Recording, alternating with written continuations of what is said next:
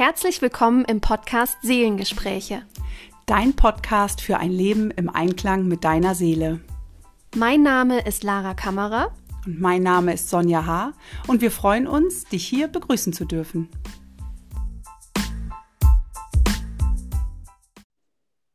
Schön, dass du auch bei dieser heutigen Folge wieder mit dabei bist. Heute geht es um einen Hörerinnen- und Hörerwunsch, um ein Symptom, was wieder mal eingereicht wurde. Und es geht heute um das Thema Essstörung, insbesondere um die Magersucht. Wir werden sicherlich auch andere Essstörungen hier aufgreifen, aber der Fokus liegt hier auf dem Thema Magersucht und was dir helfen kann, vielleicht nicht die einzige Möglichkeit, aber vielleicht eine Möglichkeit, um wieder mehr Zugang zu deinem Körper zu bekommen und ja, dich mehr so zu lieben, wie du bist vom Körper her. Ich gebe jetzt erstmal das Wort an Sonja und freue mich wirklich ganz besonders über diese tiefe und spannende Folge. Ja, danke schön. Ich freue mich auch sehr. Denn ähm, was ich vorab noch einmal sagen möchte, wir sind ja keine Therapeuten und auch keine Ärzte. Also wir geben hier keine Heilversprechen, sondern möchten ähm, ja zu diesem Symptom, zu, zu der Magersucht insbesondere einfach mal ähm, vielleicht einen neuen Blickwinkel aufmachen, zu zeigen, was steckt vielleicht auch als Seelenthema dahinter und da vielleicht zu einem Umdenken anregen, aber vielleicht auch zu einem besseren Verständnis, denn ich denke, hm, die Magersucht ist ein Thema, das natürlich auch das Umfeld sehr mit betrifft. Ähm, ja, und wo, glaube ich, auch oft viel Hilflosigkeit aufkommt. Und deshalb ist es uns wichtig, da ja vielleicht beizutragen, ein bisschen äh, neue, einen neuen Blick, einen anderen Blick nochmal aufzubringen. Genau. Und Lara und ich haben uns im Vorfeld oder im Vorgespräch schon unterhalten darüber. Ähm, ja, was für unterschiedliche Facetten, ähm, ja, ich würde sagen, dieses Krankheitsbild auch bringt und birgt. Und wie du eben schon sagtest, das ist eine sehr tiefe Folge. Und ich denke auch eben, dass das Thema Magersucht, das Thema dahinter ähm, eben auch ein sehr tiefes ist und ganz viel mit der ja, mit der, mit der eigenen Persönlichkeit zu tun hat und auch mit dem Aussöhnen der eigenen Persönlichkeit. Mhm. Ich denke, oft sind ähm, ja, Mädchen und Frauen betroffen, sehr viel öfter als Männer und Jungen. Mm, was natürlich auch ja, mit dem weiblichen Körper zu tun hat, mit dem Aufnehmen des Lebens, Aufnehmen von Nahrung bedeutet ja auch, ich nehme das Leben auf, ich empfange und so kommt es eben auch direkt zum Thema Sexualität, Empfängnis. Wie fühle ich mich in meinem weiblichen Körper? Nehme ich diese Weiblichkeit an? Und wie, mit wie viel Leben ja, nähere ich meinen Körper auch und, und wie, wie fühle ich mich dann? Mhm. Ja, was mir noch gekommen ist, als du auch das Wort Magersucht jetzt gesagt hast, das war so ein Impuls, ja, da steckt das Wort Sucht drin. Und in dem Wort Sucht wiederum steckt das Wort Suche drin. Also es ist eine Suche. Jetzt könnten wir sagen, die Suche nach dem Magersein.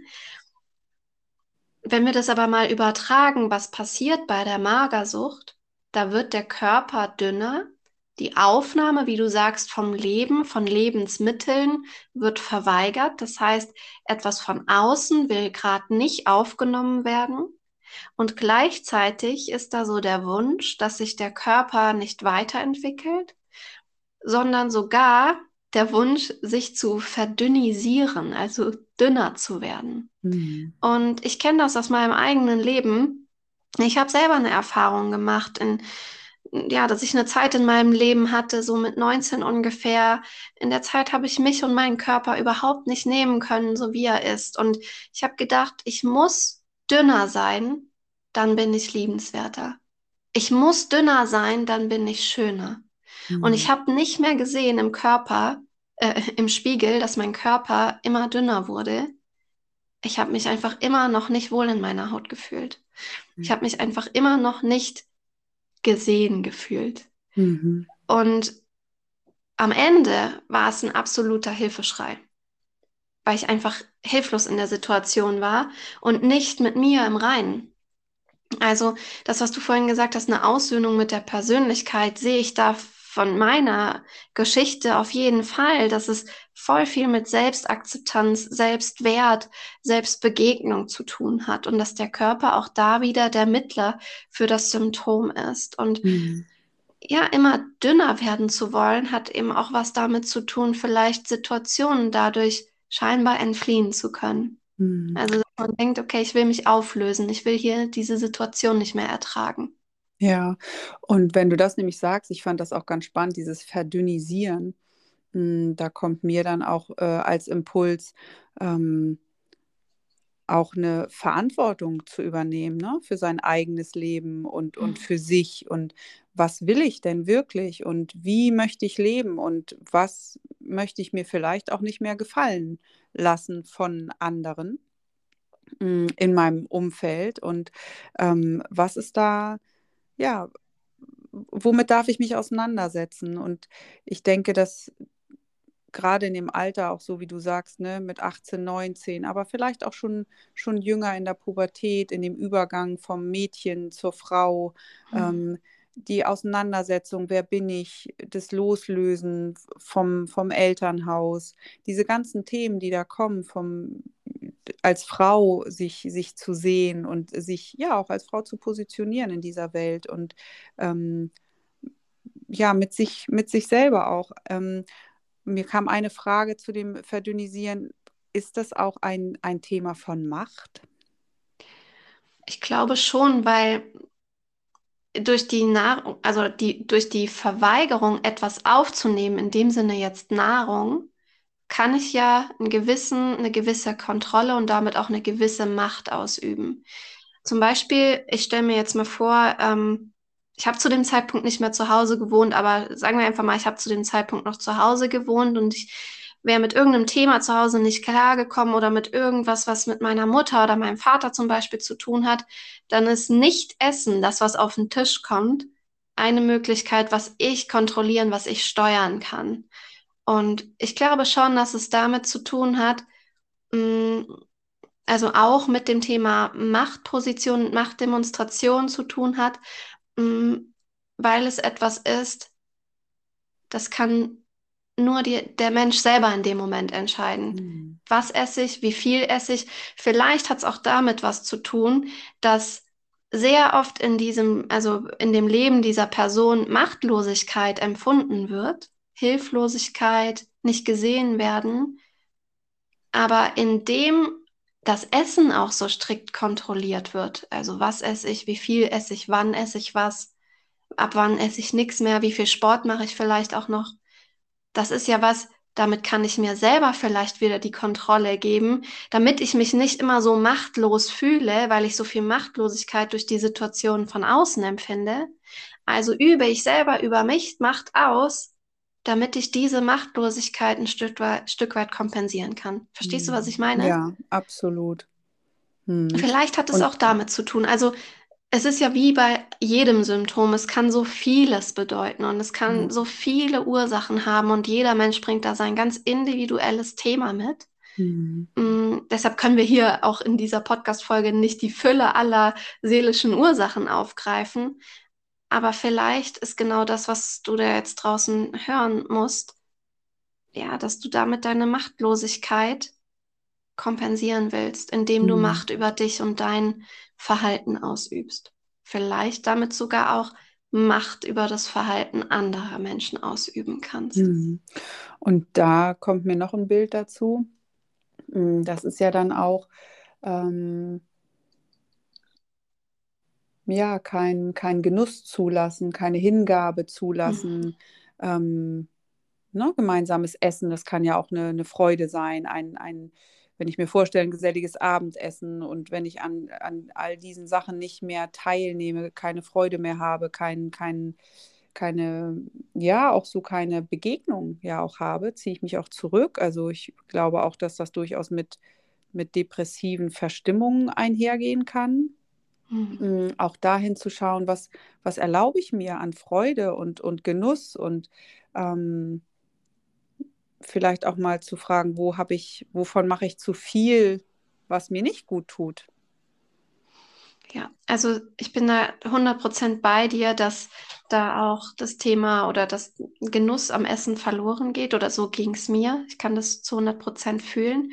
Ich bin eigentlich ein sehr genussvoller Mensch und passt ja auch so zu meiner Stiersonne. Die Stierenergie ist schon so auch Genuss und äh, mal ins Café sitzen und einfach gemütlich sein. Aber das ist mir total verloren gegangen in der Zeit.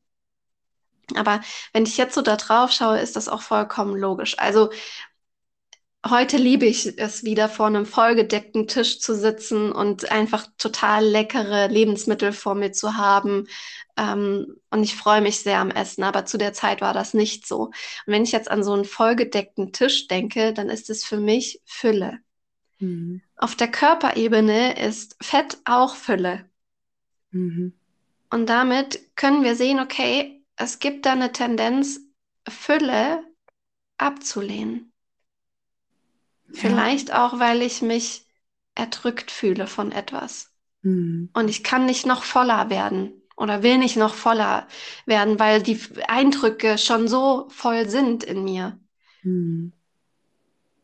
Ja, sich das wieder zu erlauben, ne? da in, in sein eigenes Leben zu kommen. Und, und ähm, ich glaube auch, dass das ganz wichtig ist, ähm, in der Pubertät oder auch ne, in, in, dem Alter, wo du deine eigene Erfahrung damit gemacht hast, ähm, was brauche ich denn für mich? Was sind denn eigentlich meine Vorstellungen von meinem Leben? Wie möchte ich denn sein? Wie möchte ich als Frau, als Mädchen mein Leben leben? Was ist meine Vorstellung? Ähm, lebe ich das von, von meinen Eltern nach, von den Großeltern?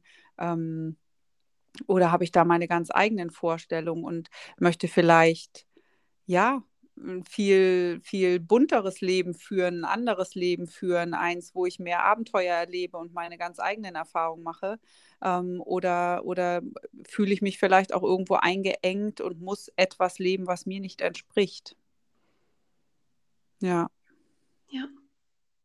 Ja, wie du schon sagst, das ist sehr vielschichtig und das kann so viele ähm, ja, unterschiedliche, unterschiedliche Auswirkungen haben, die, ja, unsere Seele uns damit auch zeigen möchte mit diesem Symptom. Und ich denke, so wie immer liegt auch darin ein Geschenk, mhm. da genauer hinzugucken und ähm, ja, in, in jeder, in jeder ähm, Krise, in jedem Schlechten liegt einfach auch etwas Gutes. Und auch wenn es vielleicht ähm, für die Betroffenen in, in der Situation und auch für das Umfeld, ich glaube auch für, für Eltern, Freunde, für das nächste Umfeld ist es sicherlich auch nicht einfach, ähm, da gut zu begleiten. Ähm, mhm. So möchten wir mit dieser Folge erreichen, darüber mehr ins Gespräch zu kommen und da wirklich auch mehr Hilfe anzubieten ähm, und hinzuschauen vor allem.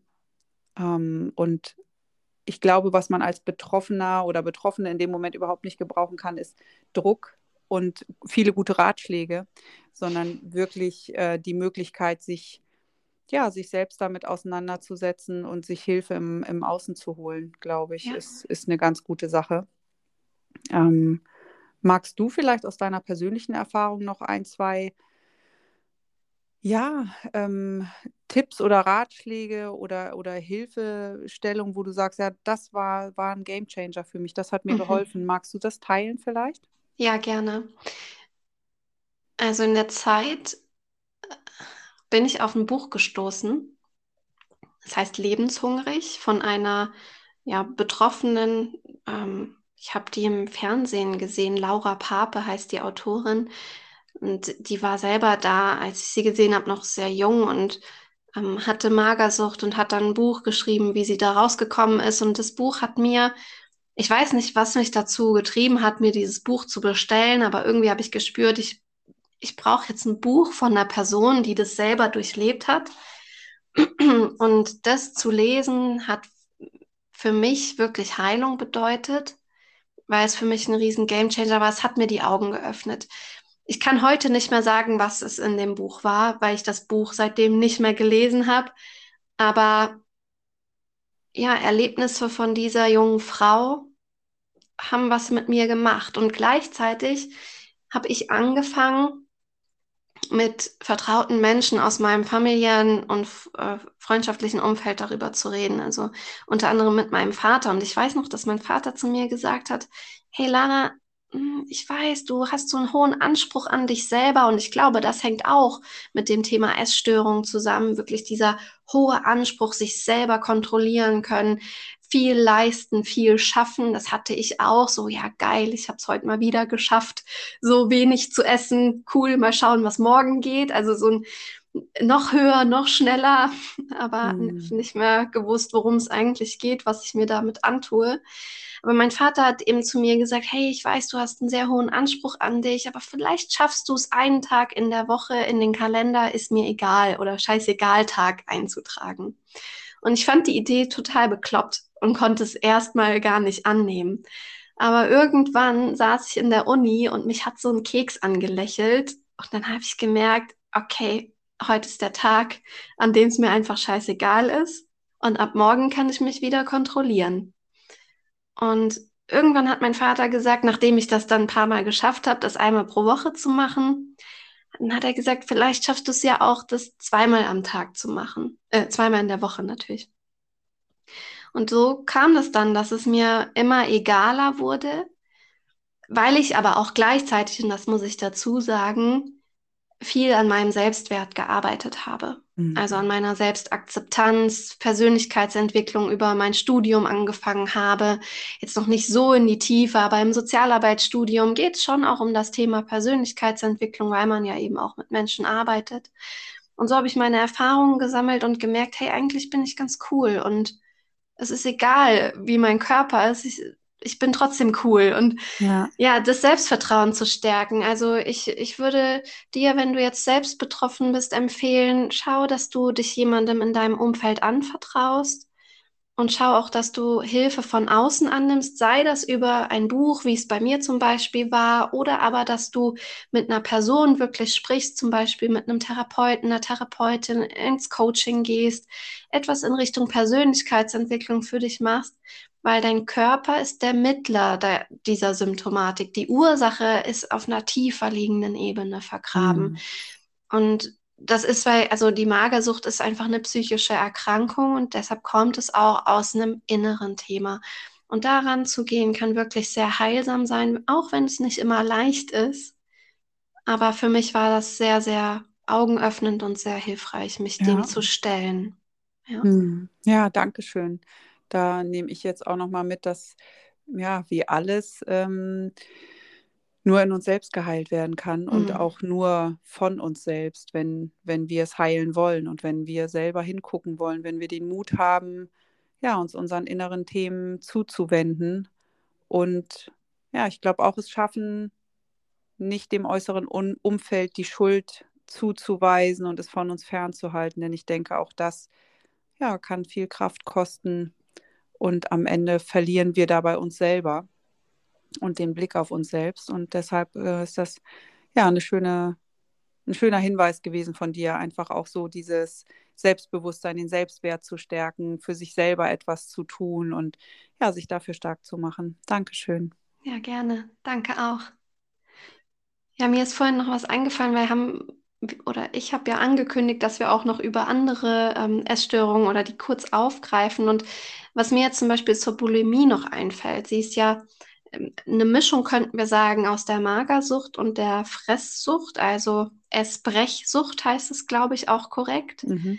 Ähm, das heißt, in der Zeit esse ich viel und dann bringe ich mich selbst zum Erbrechen, zum Übergeben, damit das sofort wieder rauskommt. Und was da dahinter stecken könnte, könnte zum Beispiel sein, dass du mit dem Essen versuchst, die innere Leere zu füllen, die du vielleicht in dir fühlst, viel aufnimmst und dann merkst, boah, ich kann das alles gar nicht verarbeiten, gar nicht halten, was ich gerade aufgenommen habe. Ich will es auch gar nicht alles verarbeiten. Ich will doch gar nicht so viel aufnehmen und dann wieder raus. Also es hat schon was eher Paradoxes oder so. Mhm. Ja, auf der einen Seite will ich was aufnehmen, aber ich will es nicht aufnehmen. Das ist auch sehr ambivalent, ne? Ja, also, ja ambivalent ähm, ist ein ähm, gutes Wort. Ähm, ja, es sind einfach auch ja große Stimmungsschwankungen, die da, also in einem selber, so eine Zerrissenheit auch ist. Ähm, sicherlich auch ein großes Spannungsfeld, was schwer ist auszuhalten. Ja. Und wenn wir da mal auf die Analogieebene noch, Ebene noch gehen, dann werden da häufig auch Süße, auf süße Speisen wird da Mhm. zurückgegriffen oder auf was Fettiges. Und Süßes zum Beispiel, der Zucker steht auf der Analogieebene für das Süße im Leben, für die Süße im Leben. Und was ist die Süße im Leben? La Dolce Vita ist die Liebe an sich. Also, dass da vielleicht auch der Wunsch danach ist, Liebe aufzunehmen, aber sie dann nicht vollständig annehmen zu können und also muss ich sie wieder abgeben. Und vielleicht ist es da auch die Selbstliebe, aber auch die Liebe von anderen Menschen, dass du, wenn du davon betroffen bist, dich vielleicht mal mit dem Thema auseinandersetzt. Es muss nicht unbedingt sein, aber vielleicht passt es auch auf deine Situation, ähm, dass du dich mit dem Thema Liebe geben und Liebe vor allem auch nehmen. Ja, beschäftigst. ja, absolut. Und so Fettiges ist ja auch was Reichhaltiges, was, was uns Kraft gibt, was uns aber auch, äh, ich sag jetzt mal, also ist überhaupt nicht korrekt, Fett macht nämlich nicht Fett, aber was trotzdem noch so im Bewusstsein ist, Fett macht Fett. Und ähm, was heißt das? Ja, da, da ist wieder so eine Fülle, mh, vielleicht auch eine Trägheit mit verbunden, dass wenn ich was Fettes aufnehme, dass ich dann denke, okay, dann werde ich vielleicht träge und ich will das aber nicht sein. Also auch da wieder eine Ambivalenz, ähm, dass etwas von außen nicht aufgenommen werden will, weil du das Thema in dir nicht halten kannst oder willst. Mhm. Ja,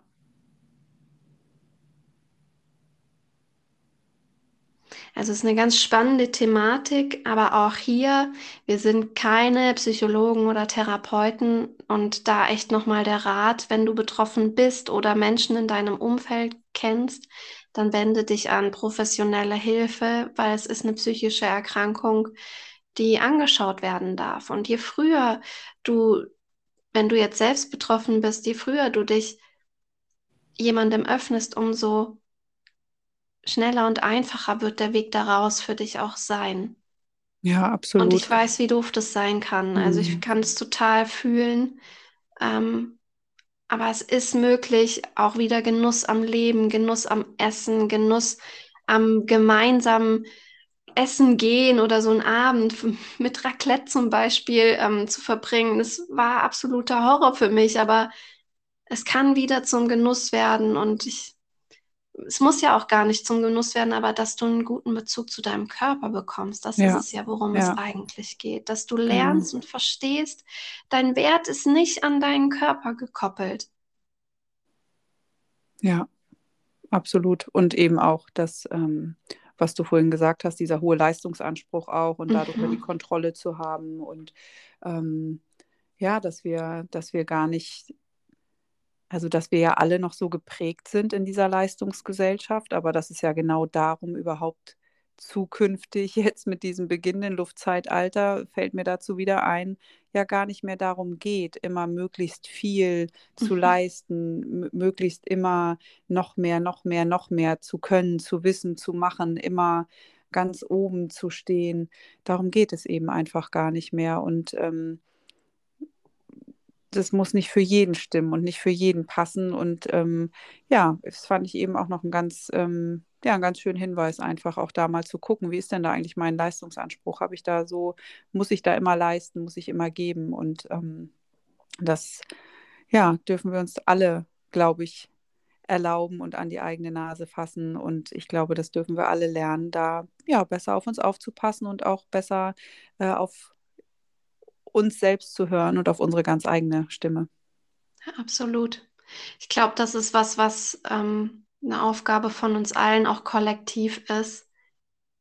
Ähm, Selbstannahme, Selbstakzeptanz und das geht nur übers Tun und übers Ausprobieren und ja, Themen in sich heilen lassen, Ansichten über sich verändern, übers Leben verändern. Das können wir nicht nur im Kopf machen, da dürfen wir alle losziehen und können damit, glaube ich, auch kollektiv das Thema mehr und mehr verändern, dass wir das auch unseren Kindern nicht mehr weitergeben. Ja, Ich glaube, dass das auch so ein Generationenthema ist, auch so Leistung bringen. Das, Mhm. ja, wenn ich auch so an meine Großeltern oder meine Eltern denke, das war eine Zeit, die mussten einfach Dinge machen. Also meine Großeltern, ja, meine Oma ist im Krieg noch geboren, die, die ja. musste dann leisten, die musste anpacken, da ging es einfach nicht anders. Und das wird ja dann weitergegeben und so entstehen auch, ja, vielleicht solche Ansichten, okay, ich muss viel leisten, um viel zu sein oder jemand zu sein. Und indem wir das aufbrechen, weil wir uns das bewusst machen, ganz, also wirklich kollektiv und jeder für sich, können wir das auch für die weiteren Generationen, die kommen, verändern. Und das ist ein Prozess, in dem wir jetzt hier gerade alle stecken.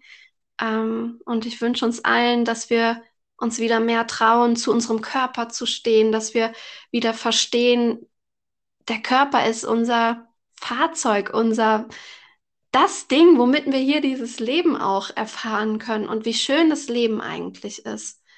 Ähm, wie groß dieses Geschenk ist, hier diese Erde begehen zu können, in Begegnungen Absolut. zu gehen und etwas zu erfahren und zu erkennen und ja, das, das Leben am Ende zu genießen. Ich glaube, das dürfen wir alle wieder mehr lernen, auch mehr Spaß am Leben zu haben und es nicht immer so ernst zu nehmen, dass wir jetzt auf Punkt etwas leisten müssen. Absolut, absolut. Ja. Da ähm, läufst du bei mir offene Türen ein. wirklich das Leben ähm, ja wieder mehr wie ein Abenteuer zu sehen und, und mehr Spaß dran zu haben, etwas zu entdecken und nicht etwas nachzuleben oder etwas zu leben, wie es zu sein hat oder wie irgendeine Vorgabe zu sein scheint. Ähm, denn am Ende haben wir immer nur unsere eigene Wahrheit. Und das, was für mich richtig ist, muss nicht für dich richtig sein. Ja. Ja, genau. Ja, vielen Dank cool. für diese schöne und wirklich intensive Folge. Sehr gerne, und ich danke dir. Auch ganz lieben Dank ähm, für deine ganz persönlichen Einblicke und ähm, ja, dein persönliches Erfahren, dass du uns daran hast teilhaben lassen. Dankeschön. Sehr gerne. Ich hoffe, dass es ja den ein oder anderen Inspiration geben konnte und mh, mm, dass die Zuhörerinnen und Zuhörer sich ermutigt fühlen, auch dahin zu schauen. Und wenn jetzt jemand betroffen ist ähm, unter den Zuhörerinnen und Zuhörern war oder ist, dann möchte ich dir einfach nur sagen, ich fühle dich und ich wünsche dir ganz viel Kraft, durch diese Zeit zu gehen. Danke, Danke für diese Folge und bis zum nächsten Mal. Bis bald. Tschüss.